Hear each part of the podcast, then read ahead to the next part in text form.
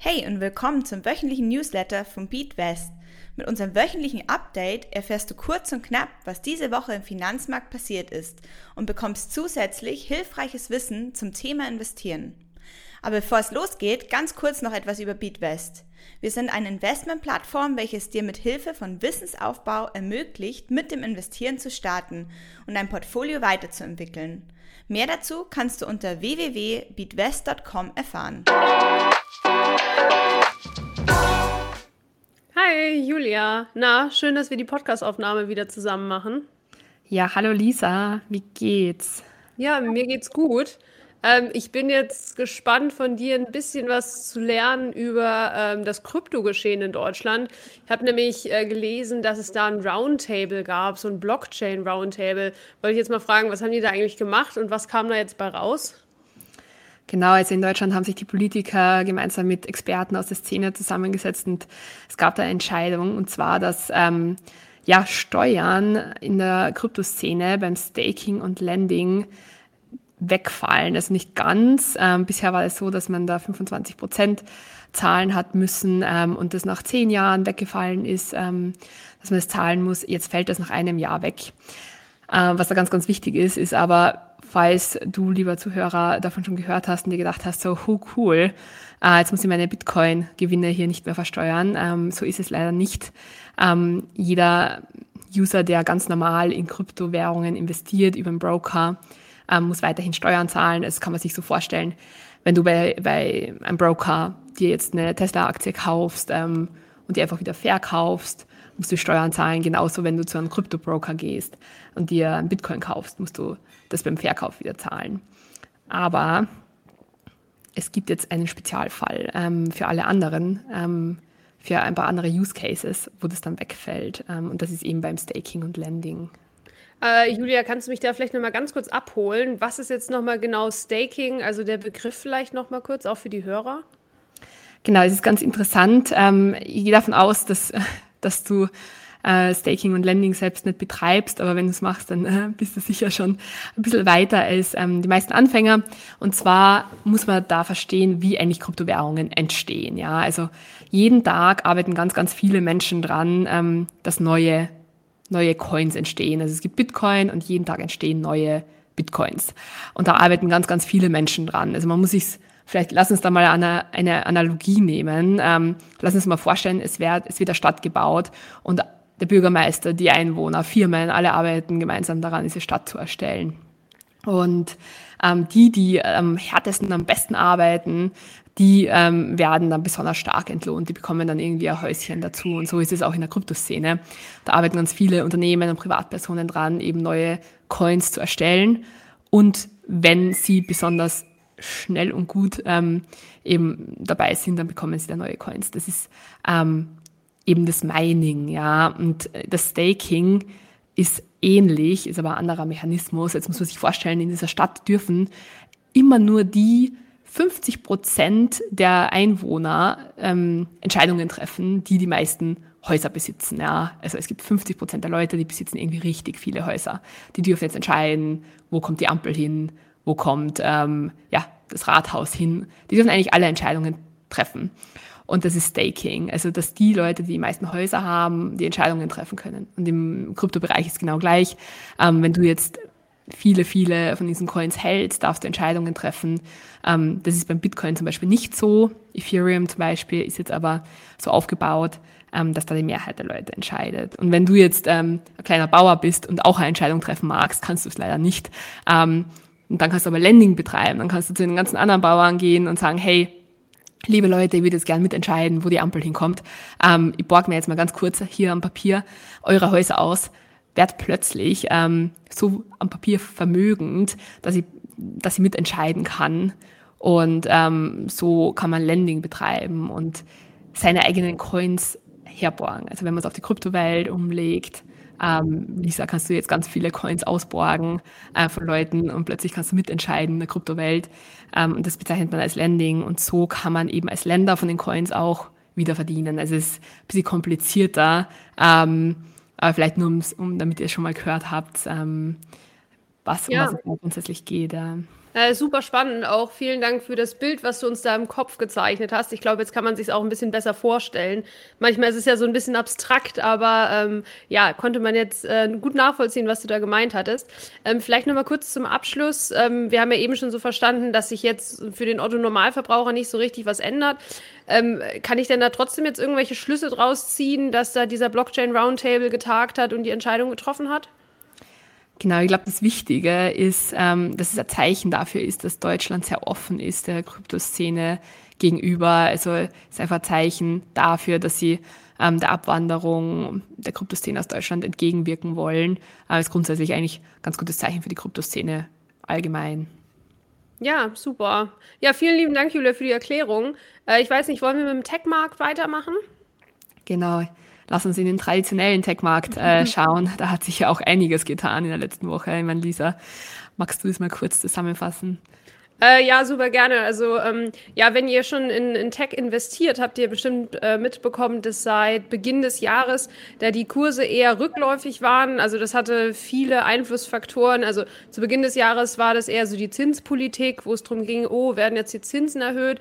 Äh, da haben wir ja auch schon in vergangenen Podcast-Folgen äh, gelernt, dass da äh, die Aktien nicht ganz so positiv drauf, drauf reagieren, vor allen Dingen, wenn es Wachstumsunternehmen sind äh, was ja Technologiewerte traditionell ähm, einfach, einfach abbilden. Und ja, dann kam um, noch die Ukraine-Krise mit dazu. Oh ja. Ja, kurze Frage. Warum ist denn das so eigentlich? Äh, genau, also unter Wachstumsunternehmen verstehen wir einfach Unternehmen, äh, wo wir sagen, die sind jetzt in der, in der Gegenwart auch wertvolle Unternehmen, aber vor allen Dingen sind die in der Zukunft ähm, werden die noch wertvoller, weil die stark auf Technologie setzen und da investiert man eher so in die Idee oder in die Perspektive vom Unternehmen. Und die ist bei diesen Technologiewerten eigentlich sehr positiv und deswegen spricht man immer davon, von Wachstumsunternehmen, halt Unternehmen, die in der Zukunft größer werden. Und wenn wir jetzt von der Zinspolitik sprechen und die Zinsen da erhöht werden, muss man sich das so vorstellen, dass die Zahlungsströme in der Zukunft weniger wert werden. So, und äh, darunter haben dann die äh, Technologiewerte gelitten. Ich weiß nicht, beantwortet das so ein bisschen deine Frage? Ja, voll. Das erklärt schon mal äh, okay. äh, ganz gut, genau. Und bei den Zinsen ist aber dann auch so, habe ich mal gehört, ähm, wenn jetzt Zinsen angehoben werden, dann, also wenn du jetzt, als, wenn ich jetzt zum Beispiel höhere Zinsen bekomme, dann lege ich vielleicht mehr auf mein Sparbuch wieder, ähm, weil da mehr Rendite äh, rauszuziehen ist. Ist das jetzt kann man das eigentlich so als Analogie für den normalen ähm, Finanzmarkt auch äh, so ziehen, dass man sagt, hey, ich bin jetzt ein großer institutioneller Anleger, also ein Unternehmen, das eigentlich wirklich nur Geld verwaltet ähm, und ich schiebe das jetzt eher in ähm, andere Anlageklassen, nicht mehr so viel in Aktien und in den Finanzmarkt traditionell, sondern eher irgendwo, wo ich halt ähm, tatsächlich von diesem Zinsen profitiere Genau, also das ist auf der einen Seite ähm, spiegelt das den Aspekt mit, äh, wieder, was du gerade gesagt hast, also dass einfach andere Anlageklassen wieder attraktiver werden und man einfach risikoloser in dem Fall oder wir sagen eher mit weniger Schwankungen investieren kann. Das heißt, wenn mir jetzt meine Bank auf einmal äh, wieder drei Prozent Zinsen auf mein Sparkonto gibt, äh, was, was glaube ich noch ein paar Jahre dauert, bis wir wieder bei drei Prozent sind, aber äh, genau, dann ist es für mich attraktiver, wieder Geld einfach ganz risikolos zurückzulegen und dann werden diese risikoreicheren Unternehmen, also das, was mit Schwankungen behaftet ist, eher unattraktiver und deswegen hat man da auch eine Abwanderung dann gesehen. Genau, ja, das ist okay. einer der Gründe. Cool. Genau. Ähm, ja, also dann äh, hatten wir die, äh, die Zinspolitik, was sich negativ dann auf die Tech-Werte ähm, ausgewirkt hat. Und dann aber natürlich auch noch Ukraine-Krise im Ganzen. Also das ist ja ein global wirtschaftlich-politisches Thema. Ähm, genau. Ja, jetzt muss man tatsächlich sagen, hat sich das Ganze ähm, so ins Negative bewegt, dass wir im April tatsächlich, also im vergangenen Monat, ähm, jetzt die, äh, den stärksten monatlichen Verlust hatten seit 2008. Ähm, ja, also so stark ging es seit der, seit der Lehman Brothers Krise nicht mehr nach unten. Ähm, jetzt weiß ich nicht, also vielleicht fragt man sich da, was, was war mit März 2020 oder mit Corona? Ähm, das ist natürlich ein berechtigter Einwand erstmal, aber ähm, man muss da auch vor allen Dingen dran denken, dass sich ab März 2020, ab der Mitte des Monats, das ganze Geschehen schon wieder ein bisschen erholt hatte. Und wenn man auf monatlicher Basis rechnet, also vom 1. bis zum 30. oder bis zum 31., dann sah das Ganze gar nicht mehr so schlimm aus, wie jetzt tatsächlich äh, im April, im vergangenen Monat. Genau. Ja, du hast schon gemeint, es war ganz, ganz starker Einbruch jetzt. Ähm, was man langfristig aber immer noch sieht. Also man darf es nicht verwechseln damit, dass man sagt, es ist jetzt am niedrigsten Stand. Das stimmt nicht. Also 2008 war es definitiv niedriger. Ähm, aber vom prozentual gesehen, vom Einbruch her, äh, ist jetzt ganz, ganz schön nach unten gegangen. Ja, ähm, was bedeutet das jetzt für uns als Anleger? Lisa, was denkst du? Ähm, genau, also für uns als Anleger jetzt auch erstmal, also was wir halt auch immer sagen, man interessiert ja langfristig und äh, nicht die Nerven verlieren, keine Panik bekommen. Und ähm, ja, ich glaube, eine Zukunft ohne Technologiewerte, das ist so jetzt äh, gar nicht mehr möglich oder auch ohne Technologie, Digitalisierung im Ganzen. Ähm, deswegen, ja, sollte man da erstmal die Füße stillhalten. Ähm, jetzt auch gerade, warum es jetzt im, im April auch nochmal so runterging, war auch, weil ähm, ja Quartalszahlen veröffentlicht wurden. Also gerade Amazon, Apple, Netflix haben ihre Zahlen präsentiert. Das macht man so einmal im Quartal, wenn man an der an der Börse gelistet ist, also wenn man an der Börse Aktien vom Unternehmen handeln kann, äh, damit die Anleger dann nämlich informiert werden, ähm, und äh, genau man sich ein genaueres Bild von den Zahlen vom Unternehmen machen kann.